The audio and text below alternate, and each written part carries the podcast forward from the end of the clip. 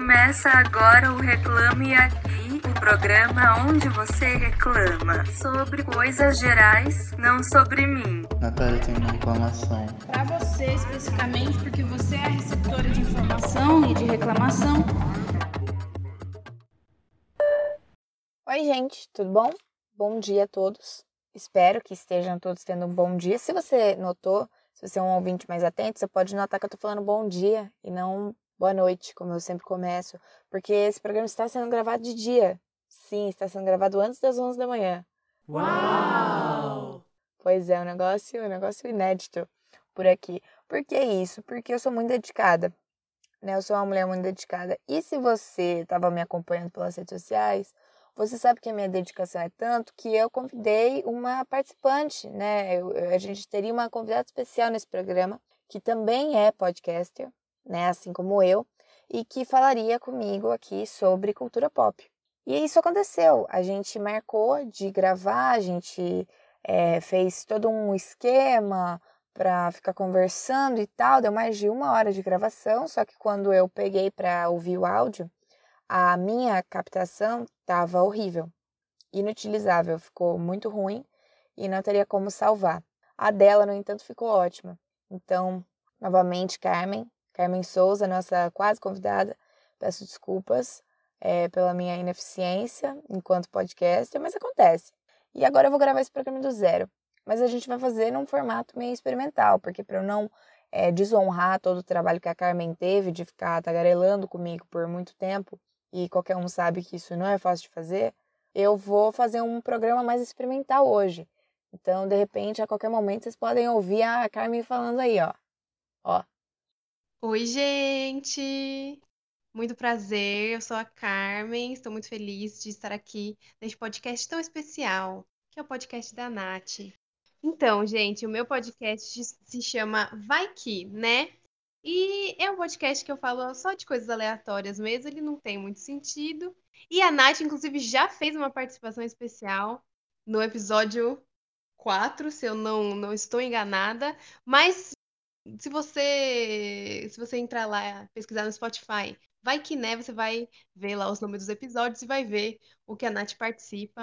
Então, depois de escutar esse daqui, você pode ir lá escutar o episódio que fizemos junto. Edição é, é o meu talento. Para o programa de hoje, eu pedi para vocês me mandarem perguntas e reclamações sobre cultura pop, o que foi um conceito difícil para o ouvinte entender. Né? As pessoas ficavam me perguntando, mas é para reclamar sobre o quê? Cultura pop? Eu, eu, eu, eu fui clara. Ah, mas eu não, eu não conheço cultura pop. Como que não conhece cultura pop? Quem que não conhece cultura pop? Eu fico um pouco preocupada com a falta de autonomia do meu ouvinte. Então fica já de cara uma crítica e uma sugestão para vocês desenvolverem esse senso crítico aí. Como assim não, não consegue reclamar sobre cultura pop sem, sem a professora pegar na mãozinha de vocês e explicar exatamente o que é para falar? Como assim? Isso é inadmissível em 2020, quase 2021. Não consegue formular um enunciado sobre cultura pop? Preocupante. Preocupante. Então, já começamos o programa deixando essa mensagem. E agora, né, depois de uma extensa curadoria que eu tive que fazer, porque não sei se vocês sabem, mas esse programa recebe perguntas das mais variadas formas, né? E muitas perguntas, um excesso de perguntas. A minha casa, por exemplo, estava aparecendo o, a casa do Harry Potter no primeiro filme. Né? Um monte de coruja aqui, uma loucura, uma loucura. O ouvinte enlouqueceu dessa vez. Então, eu, eu já peço desculpas se a sua pergunta não foi selecionada, mas é que infelizmente a competição estava acirradíssima. E eu não tenho culpa se esse programa é o programa de maior sucesso do Brasil. Mas então vamos começar? Vamos começar agora então o segundo, segundo, gente, segundo, segundo quadro do Reclame Aqui. Solta a vinheta, DJ! Reclame aqui, tutis, tutis, banana. Para começar, selecionei uma pergunta aqui, que eu acho que é uma, uma boa para começar. Então, uma pergunta do Curious Cat, gato curioso. Cadê? Não tô achando. Onde que eu anotei isso? Olha, eu, eu não... Ah, tá. Uma reclamação ou desabafo. Fandoms de cultura pop. Por que tão intensos? Eu tenho medo de falar que sou fã de algum artista de música ou teatro, barra cinema, livro, etc., que alguém vai vir me fiscalizar. Ah, é? Você é fã? Então qual hospital fulano nasceu? Será que já estou muito velha, 20, para fazer parte? Me considero fã independente? Comenta aí, Nath. Comento, pode deixar. O que, que eu acho sobre isso? Eu concordo plenamente com você, só que ao mesmo tempo, eu, pessoalmente, nunca conheci uma pessoa com mais de 20 anos que ainda faz isso.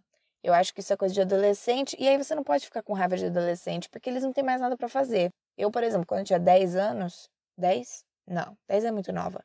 É, sei lá, 12. Alguma idade aí, quando começa a dar espinha no rosto. Eu era muito fã do Justin Bieber. E eu ficava muito brava com qualquer pessoa que dizia que era fã do Justin Bieber, mas não era tão fã quanto eu. Né? Não sabia todos os fatos da vida dele como eu. E eu ficava tentando descobrir quem que era fã de verdade, quem que não era fã de verdade. E por que eu fazia isso? Porque não tinha nada acontecendo na minha vida. O que, que eu ia fazer? Né? Eu, eu não tinha. Quando você é adolescente, não, não, não, nada acontece. Você lê livro, você sofre por celebridade, e se você é heterossexual, totalmente dentro dos padrões, ou no mínimo muito cagado, nasceu com a bunda virada pra lua, você namora no ensino médio. Aí, de repente, você tem um outro estilo de vida. Mas esse eu não fui familiarizada. Então, eu acho que não dá pra gente ficar com raiva Sabe? Eu acho que não dá pra gente ficar com raiva do adolescente que, na verdade, ele, ele, ele tá sofrendo mais que você. Mas eu já gostaria de deixar claro desde já que eu me considero fã independente de absolutamente tudo. Eu não tenho o menor interesse em saber nada sobre a vida das pessoas que eu escuto ou das pessoas que eu assisto. Na verdade, eu sou entusiasta da gente nunca saber. Eu não gosto de receber informação. Porque, por exemplo, a minha série favorita é Annie with an E. E aí você pega pra assistir Annie an aí você vai ver o elenco, e o que, que acontece? O menino que faz o Gilbert, o Gilbert sendo um garoto perfeito, o ator dele não é tanto. O ator dele é meio chato, na verdade. E aí estraga o Gilbert para mim. Então eu não quero fazer essa associação, entendeu? Eu não quero saber quem que é essa pessoa que eu tô admirando. Eu só quero admirar. E pronto. Eu acho que o conhecimento é, é um fardo. Eu não gosto de me informar sobre as coisas. Então, essa é a minha opinião. É isso, porque eu também tenho preguiça. Próxima pergunta. Existe alguma série com um final bom? Não consigo pensar em nenhuma. Vou te dizer que eu também não. Tá? Então, essa é a minha resposta. Próxima pergunta. Não, brincadeira. Vou, vou tentar responder o que você está dizendo. O que tem de série que desanda no meio, né, minha gente? Agora, série que termina bem, às vezes é realmente é mais difícil. Mas se vocês forem pedir pra gente falar séries que perde a mão no meio do caminho, vixe, eu acho que as séries podem ter um final bom. Só que o que acontece? O processo para fazer uma série é muito, é muito estranho. Porque você não vende a sua série.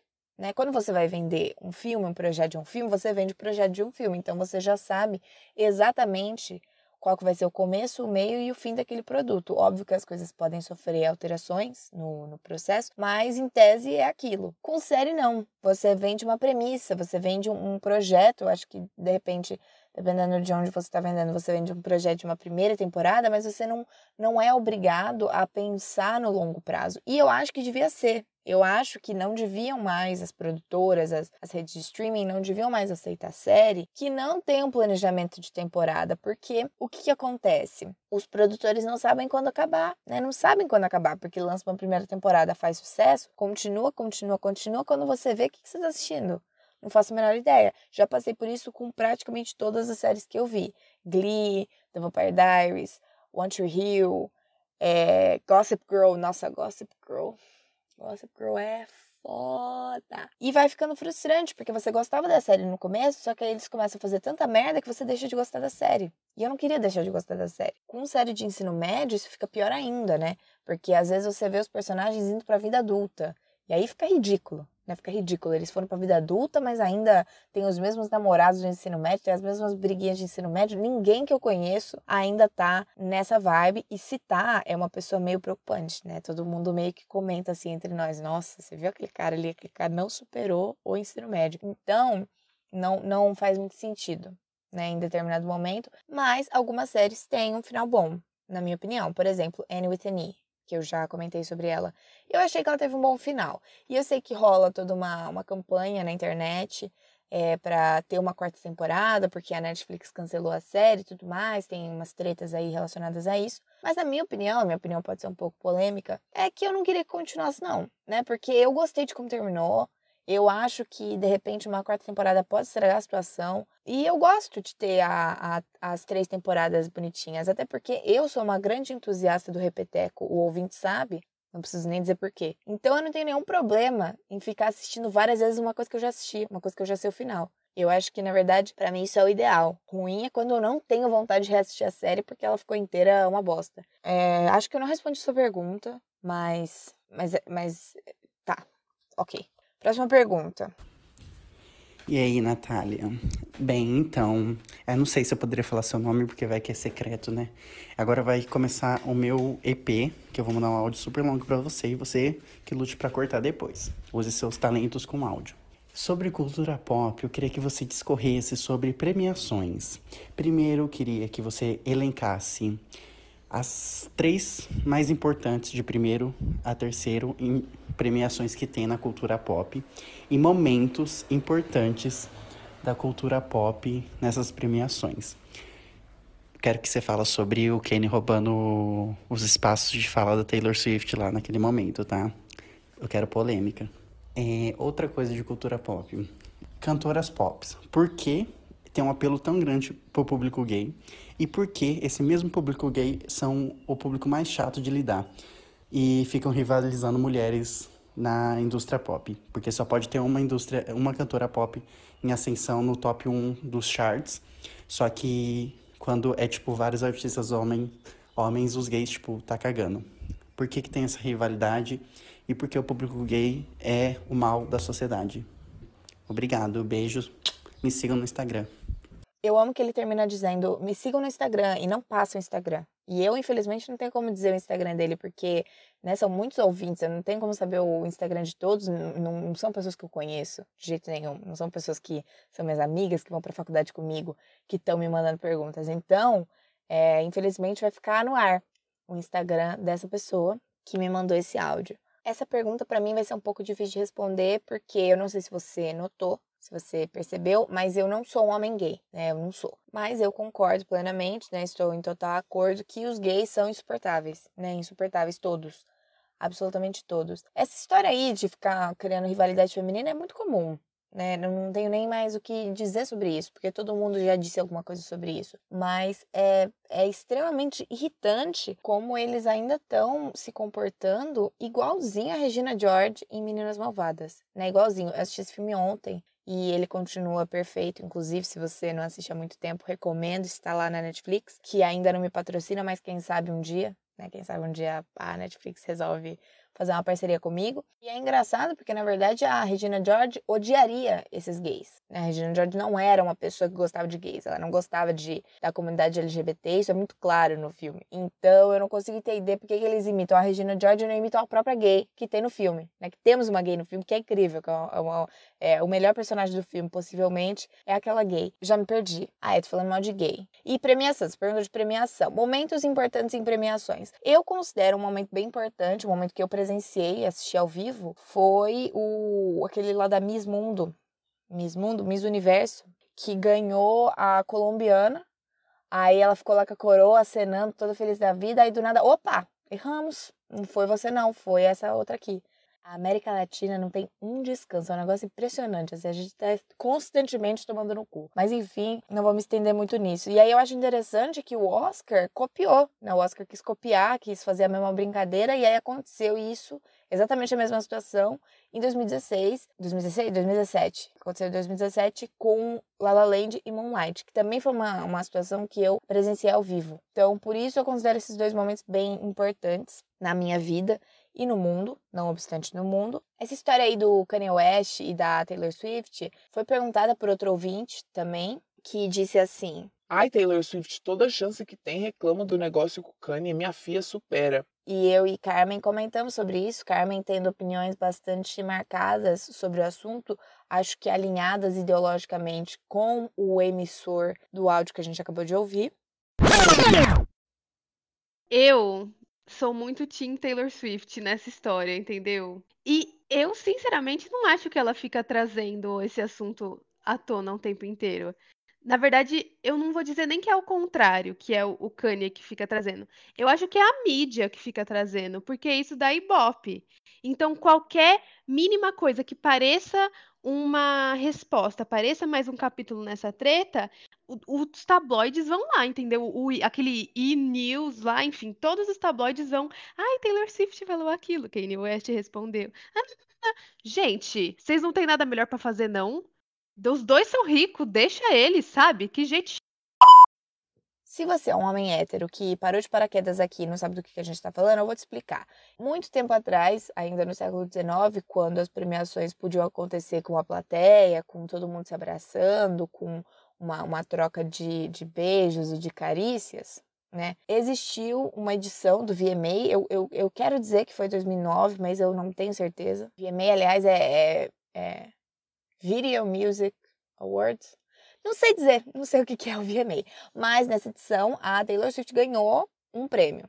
Que eu não sei se foi de álbum ou de clipe. Eu não sei, tá? Eu, eu, não, eu não tenho familiaridade com, essa, com esse nicho. É, talvez eu não devesse ter escolhido esse tema para fazer o episódio. E ela ganhou esse prêmio, subiu no palco, ela tinha 18 anos, eu acho. E subiu no palco para agradecer e tal. E aí o Kanye subiu também. Assim, é, nada a ver, ele, só pulou em cima do palco. E falou assim: Olha, Taylor, tô muito feliz por você e tal, legal. É, vou deixar você terminar. Mas a Beyoncé teve um dos melhores clipes do ano. Clipes, álbum, sei lá, não sei o que, é, que, que era no caso. E aí, a Beyoncé, ela aparece na câmera dando muita risada, assim, claramente pensando. Obrigada, mas desce daí. É, que é mais ou menos a reação que eu tenho quando eu vejo os meus amigos fazendo coisas desastrosas nas festas que a gente ia. Ou, na verdade, talvez a reação que os meus amigos tinham a mim, né? Talvez eu, eu não seja a Beyoncé nesse caso. É, e aí aconteceu isso, e aí gerou uma maior polêmica, é, todo mundo ficou com raiva do, do Kanye West na época tudo mais. Aí a Taylor Swift e ele meio que fizeram as pazes, ela fez uma música toda toda bobinha, falando que perdoava ele, que eu achei uma besteira, sinceramente. Pra que, pra que fazer isso? E aí eles meio que se deram bem de novo, começaram a ficar todos, ai, uhul, a gente tira fotos juntos, a gente é super amigos. Só que aí aconteceu alguma coisa, que ele fez uma música falando dela, chamando ela de bitch, um bagulho assim, que ela ficou puta, fez um discurso falando, ah, não sei o que, não gostei. Aí chegou a mulher dele, que é a Kim Kardashian, Que tem uma índole duvidável, assim, gente. e falou tipo, ah, não, é, olha só essa gravação que eu tenho. E aí mostrou que na verdade o Kanye tinha mostrado a letra da música pra Taylor antes de fazer a música, enfim, muitos detalhes. A Taylor sumiu por um ano, quando voltou, tava toda pistola, Woohoo, Reputation, e fez várias músicas falando de como, ai, nossa, eu sou uma bad girl agora, com uns efeitos sonoros meio especiais, e fez uma música que eu acho que é sobre ele. Nome muito longo, inclusive. Eu acho, eu acho ruim quando a música tem um nome muito longo. Eu já me perdi. Mas basicamente isso aconteceu. Isso aconteceu, né, no, no mundo. E assim, quem liga, né? Quem se importa? Né? Ai, gente, eu acho que eu tô do lado da Taylor Swift. Difícil isso. Minha opinião é a seguinte: primeiro, a Beyoncé deve ter achado tudo muito engraçado. Eu imagino a Beyoncé chegando na casa dela, né? Colocando a bolsinha dela na, na no banquinho da, da cozinha, é, sentando ali, tomando uma, uma breja com o maridão dela e falando: Nossa, dia doido, né? Foi um dia bem doido. Eu gosto de imaginar essa cena. Né? A Beyoncé e o Jay-Z tomando uma breja e de repente falando assim: Ah, vamos, vamos ligar no jornal agora pra ver o que, que tá acontecendo no mundo. Ai, até me perdi. E eu imagino que o Kanye West e a Taylor Swift, na verdade, são grandes amigos. Eu imagino eles falando pelo telefone, pensando: olha, hoje eu ganhei 20 milhões por causa dessa história. E você? Ah, eu ganhei só 15 milhões. Ah, mas amanhã acho que você, acho que você consegue me, me passar, porque vou, vou fazer um tweet agora sobre você. Que você vai ver e, vai todo mundo querer é, saber o que, que você vai responder. E, e é isso. A minha opinião é essa. Eu acho que eu não respondi a pergunta do ouvinte. Na verdade, a esse ponto eu já não lembro o que, que ele perguntou. Mas eu espero que tenha, no mínimo, é, sido de alguma utilidade aí para quem tá escutando ou que tenha proporcionado qualquer, enfim, informação, sei lá. Definitivamente eu tenho mais o que fazer. Agora eles eu já não sei mais. Próxima pergunta, também recebida por áudio. Oi, Natália. Eu tenho duas perguntas. É, não sei se, se você vai colocar as duas ou vai colocar uma só, mas primeiro eu vou mandar uma e depois eu vou mandar outra, para você ter a liberdade de escolher uma ou outra, ou as duas. Se eu fosse editor desse programa, eu com, com certeza colocaria as duas, porque eu acho que é de muita relevância. Inclusive, a primeira pergunta é de relevância internacional. Eu quero saber é, a sua opinião sobre os álbuns que têm uma versão remix. Tipo, por exemplo, eu quero falar mais especificamente do álbum da Dua Lipa, que pra mim foi, assim, um presente divino. Eu escuto quase todos os dias. Eu queria saber qual que é a sua opinião sobre isso, sobre qual a importância dessa desse presente que as divas pop dão pra gente e qual que é o impacto no mundo. Quero falar mais sobre o impacto no mundo gay, né? Porque, enfim, eu acho que é onde mais impacta. Se as pessoas não concordam comigo, foda-se. É isso.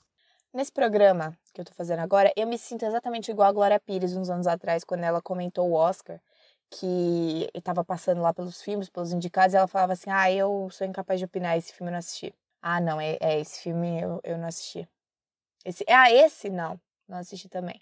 E é assim que eu me sinto, né? Porque o ouvinte falou disso e eu quero responder ao ouvinte, porque o ouvinte parece entusiasmado. Só que eu, eu não sei nem do que, que ele tá falando.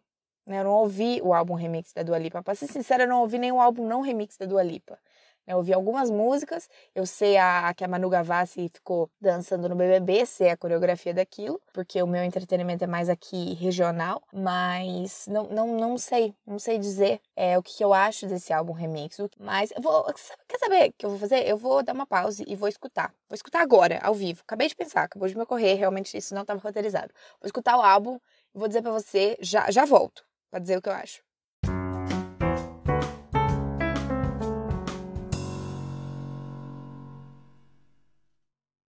Caralho, me aconteceu um negócio muito estranho agora. Eu fui botar o, o álbum pra tocar e do nada me surge um globo de luz colorido e três gays de regata e cabelo platinado aqui no meu carro.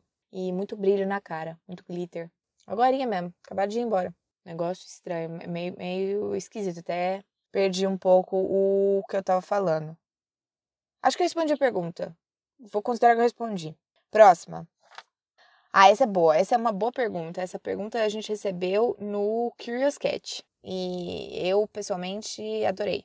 Oi, Nath e Carmen. Eu tenho uma reclamação gravíssima que é a falta de música sapatão nas festas. Porque assim, os gays têm o domínio de toda a música pop, Pablo Vittar, etc., enquanto as sapatonas têm só I Kissed a Girl e raramente uma lésbica futurista quando é um rolê mais cult. Então eu queria saber se vocês conseguem explicar por que as músicas de sapatão bi, tipo Ana Vitória, Ana Carolina, Girl in Red, são essa coisa mais calminha, um violãozinho, ai de mim que sou romântica, ao invés delas investirem no batidão. Excelente, perfeito. Eu digo constantemente nesse programa e vou dizer novamente que o gay ele não gosta de namorar. Né, o que me faz questionar por que, que as séries e filmes colocam tanto casal gay e não colocam casal sapatão, porque na vida real não é assim que acontece. Né? O gay ele não gosta de namorar, o gay gosta de estar em festa. Na verdade, não sei se você sabe, mas o gay ele nasce já com óculos escuros e um abadá. Né? Assim que ele sai do útero da mãe dele. Então, para ele é muito apelativo né? A coisa do batidão, a coisa da, da música eletrônica, a coisa do remix. Tanto que você vê aí duas gays que me mandaram pergunta e que estavam falando exatamente disso. A sapatão ela já não é assim, né? A sapatão ela beija na boca uma vez e ela já se apaixona. E aí quando você está apaixonada, o seu a sua vibe não é essa de ficar dançando um pancadão, rebolando a raba numa festa. A sua vibe é ficar em casa chorando se você se deu mal, ou então ficar em casa ouvindo músicas, torcendo para que você não se dê mal. Então a sapatão é mais nessa vibe. Eu acho que é por isso que a própria sapatão, quando vai produzir música, ela não produz uma música nesse sentido, nessa energia, porque não é isso que ela está exalando. Ela nunca está exalando isso, ela está sempre é, sendo gado de alguém. A sapatão, ela também, ela nasce nessa condição. Agora, o que eu tenho a oferecer para você é o seguinte: no outro lado da moeda, quando a gente olha para o público heterossexual, o que acontece? Tem o sertanejo. Né? No público heterossexual tem o sertanejo. E agora as mulheres do sertanejo tomando conta do negócio. E apesar de ser é, uma música de festa também, não é uma música que você ouve em casa chorando necessariamente, é uma música extremamente triste. Se você pega as letras da Marília Mendonça, meu Deus do céu, você fica, gente, precisa abraçar essa mulher, ela tá sofrendo muito. E aí é nisso que eu acho que a Sapatão devia investir. Inclusive, pensando, não sei como que não aconteceu. Né? Não, não, não, faz sentido para mim a Sapatão ainda não ter invadido a música sertaneja, que me parece ser o gênero musical feito para a Sapatão. Não, não consigo pensar em algo mais Sapatão do que o sertanejo. Cadê o sertanejo LGBT? É isso que eu, que eu pergunto. Então, fica essa dica. De repente, Maria Bethânia, Maria Bethânia, se você estiver me escutando, tudo bom? Sou muito sua fã, tá? Se você me mandar uma mensagem agora, eu paro tudo que eu tô fazendo e vou aí te encontrar. Liga pra gente! Liga pra gente! Então, fica essa, esse incentivo para a senhora, para a madame, é, de fazer um sertanejo, quem sabe, e aí influenciar as, as próximas, as próximas sapatonas que tem você como referência, que são todas, eu imagino. Então é isso, meta de 2021, incluir a sapatão no sertanejo. Pelo amor de Deus. E se já existe uma mulher sapatão no sertanejo, por favor, me diga imediatamente, porque eu não conheço. Eu conheço a Marília Mendonça, que eu acho que é bem hétero. A Maiara Maraíza, que também é bem hétero. Nayara Azevedo também é bem hétero. Simone Simaria também é bem hétero. No caso, acho que você entendeu o, onde eu quero chegar. Eu não preciso citar o nome de todas as cantoras do sertanejo brasileiro aqui para você. Sertanejo brasileiro, acho que não tem sertanejo em outro lugar do mundo, né? Fica aí uma dica também, de repente. Bom, tá, vou, vou para a próxima pergunta. Beth, queria saber o que, que você acha da Disney ter tentado forçar o casal Ryan e Kelsey em High School Musical. Eu achei isso ridículo, tá? Eu achei isso ridículo, eu odeio isso, eu acho a coisa mais insuportável que aconteceu e eu vou te dizer é, o que, que eu acho, tirando informações aqui da minha, da minha mente, da minha memória, que talvez não sejam confiáveis, mas fica a critério do ouvinte se vai acreditar ou não. Eu tenho a impressão de que o que aconteceu? O Kenny Ortega, se você não sabe, vamos falar aqui, vamos, que aqui é o meu local. O Kenny Ortega, ele é o diretor de High School Musical, da trilogia de High School Musical, que por sinal é bem melhor do que a trilogia do Poderoso Chefão, mas isso a gente pode conversar num outro episódio. E ele dirigiu os três filmes, ele é um homem é, gay, né? Ele é um homem gay, sempre foi um homem gay assumido. Ele coreografou vários filmes, ele coreografou é, o Curtindo a Vida Doidado, aquela coreografia lá foi ele que fez, ele coreografou Dirty Dancing, ele coreografou um, monte de filme aí, e ele dirigiu umas coisas, dirigiu High Musical. Ok. E o que que, o que que a gente sabia assistindo High School Musical, né? Assistindo os dois primeiros filmes de High School Musical. Os dois primeiros filmes de High School Musical, se você tá lembrado, eles não estrearam no cinema eles estrearam no próprio canal da Disney, né? Então não era para ser uma produção tão grandiosa assim, só que foi, acabou sendo. E aí o terceiro foi pro cinema. Nisso tudo, o que, que a gente sabia? A gente sabia, vendo os dois primeiros filmes, que o Ryan era gay. Ryan era gay, a gente sabia isso desde o primeiro filme. Ryan era claramente um personagem gay. E no segundo filme, isso fica ainda mais claro porque é, porque fica, né? Você assiste o segundo filme, você fala, ah, tá, ele é gay. E se você é um pouquinho mais atento, um pouquinho mais esperto, um pouquinho mais sensível, você sabe, você sabe que Ryan e o Chad estão tendo alguma coisinha ali. Porque é isso, se você parar para vai agora, agora nesse exato momento, enquanto eu falo, assistir a performance de I Don't Dance, que é um número musical, em que o Ryan e o Chad fazem um dueto um dueto de dois homens, que foi uma coisa que não tinha acontecido no filme do High School Musical até então. Né? Não tinha, era, não tinha essa história, né, de dueto de dois homens. E aí tem, e é uma música muito metafórica sobre a sexualidade, se você for ler a letra, que é uma música sobre o Chad falando, não, eu não danço, eu não danço, eu não danço, e aí do nada começando a dançar. Rola ali um super clima, uma, uma faísca, e depois que eles fazem o número, e que estão praticamente né, se devorando com os olhos, eles trocam as roupas, que foi uma coisa apontada por um ouvinte, inclusive, que mandou essa reclamação para cá. É, eles, eles trocam as roupas. O Chad estava com uma roupa, o Ryan estava com outra roupa, do nada eles estão um com a roupa do outro. O que aconteceu ali? Desde que eu assisti um vídeo no YouTube analisando essa cena, eu nunca mais fui a mesma. E a partir daquele momento tive certeza que eles foram um casal. Ou pelo menos tiveram um casinho se não for um grande casal. E eu acho que o que aconteceu? O público percebeu que o Ryan era gay e na época, nos 2000, a gente sabe como que as coisas eram nos anos 2000, isso não foi muito bem aceito pelos pais. Era um conteúdo infantil, é, é péssima influência para as crianças. E aí o, o Kenny Ortega, tendo que fazer uma produção para o cinema, uma produção grandiosa que seria assistida por mais gente, ele teve que sucumbir à heterossexualidade e colocar o Ryan com a Kelsey, que era claramente sapatão inclusive, né? Não tinha nada de hétero naquela menina. E aí os dois vão pro baile. Só que assim, eu ainda, ainda assim acho que ele fez um ótimo trabalho. Porque foi tipo, ah, tá bom, eu tenho que deixar o Ryan e a Kelsey, beleza, eu vou dar dois segundos de cena entre eles, uma cena rapidinha, dele chamando ela pra ir pro baile, e depois eu vou fazer um número musical dele usando uma roupa inteira rosa, com várias dançarinas, na coreografia mais gay que já teve no High School Musical. Então eu acho que, de certa forma, o Kenny, ele tentou ali é, preservar o que ele queria fazer com o Ryan, que é um personagem ótimo, né? Um personagem ótimo. Não melhor do que o Chad, porque o Chad é o meu favorito, mas o Ryan também é bem bom. É, falei muito sobre High School Musical. Se você não assiste High School Musical,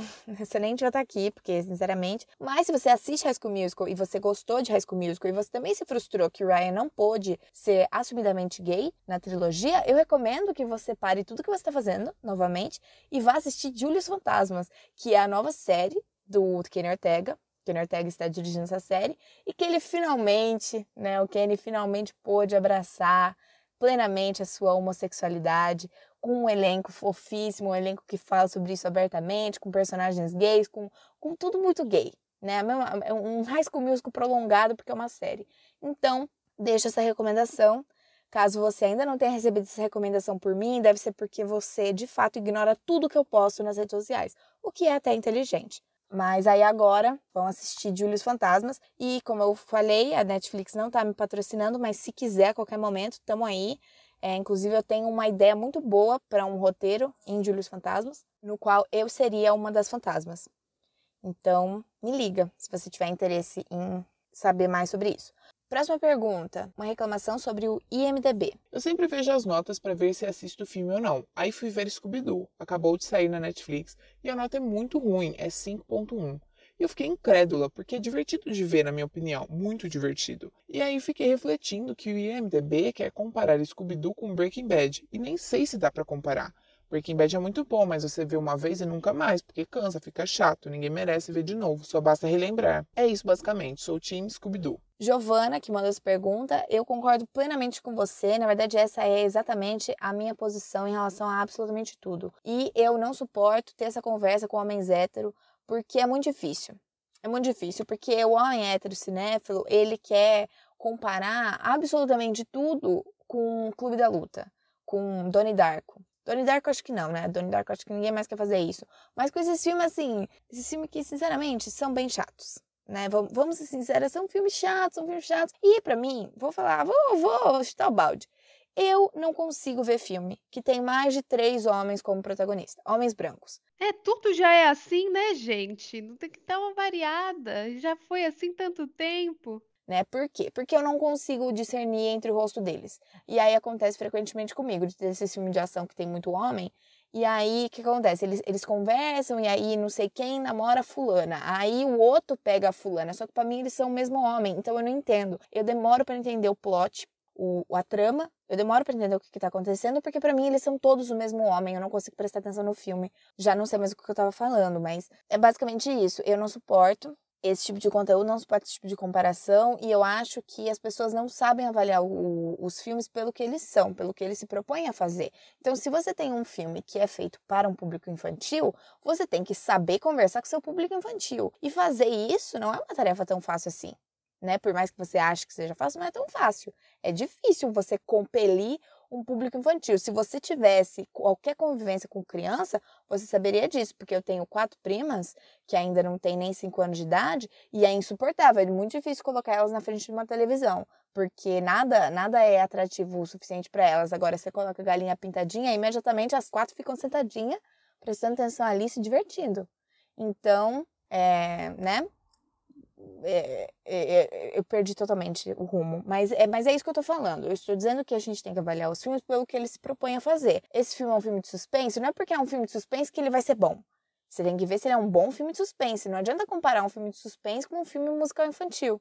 Né? Não, não, não, não tem para quê. São critérios diferentes, são, são processos diferentes. Então, essa é a minha, a minha posição sobre isso. Espero ter sido clara. Vamos para a última pergunta que eu tô cansada e tenho que fazer almoço, porque eu já tô gravando isso aqui há muito tempo. Melhor álbum de 2020, para terminar bem.